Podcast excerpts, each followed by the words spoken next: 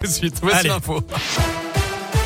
Et à la une, vous allez bientôt pouvoir tomber le masque. Ce matin, Olivier Véran a indiqué que le port du masque pourrait être abandonné en intérieur à la mi-mars dans les transports en commun et les entreprises. Idem pour les enfants en salle de classe si la situation sanitaire continue de s'améliorer. Les élèves qui pourront déjà le retirer dans la cour de récré au retour des vacances le 28 février. En attendant, c'est le retour de la bamboche avec la réouverture des discothèques ce mercredi. Nouvelle étape de la levée des restrictions aujourd'hui en France. Autre changement, le retour de la consommation debout dans les bars. Retour aussi de la consommation dans les établissements recevant du public, comme les cinés, mais aussi les stades ou même les trains. Retour enfin des concerts debout à partir d'aujourd'hui.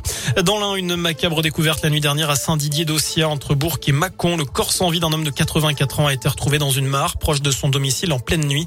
L'épouse de la victime avait alerté les secours en attendant et en entendant son mari partir de chez eux et ne pas revenir ensuite. Une bonne nouvelle si vous habitez dans une copropriété ou un HLM avec du chauffage collectif. La ministre déléguée au logement, Emmanuel Vargon, annonce un dispositif d'aide d'urgence sur les prix de l'énergie. En effet, jusque-là, ils étaient écartés du gel provisoire sur les prix du gaz et de l'électricité.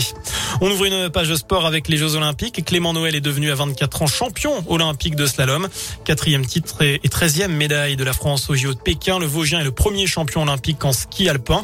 Premier champion olympique français en ski alpin depuis Antoine Deneria, vainqueur de la descente en 2006. Déception pour le relais féminin en biathlon. Par contre, hein, les Françaises ont terminé à la sixième place ce matin. Course remportée par la Suède. Et puis en ski de fond, les Français ont terminé septième, les Françaises dixième. Enfin, ce soir, c'est le coup d'envoi de la 13e édition de Top Chef, l'une des émissions de cuisine les plus suivies en France.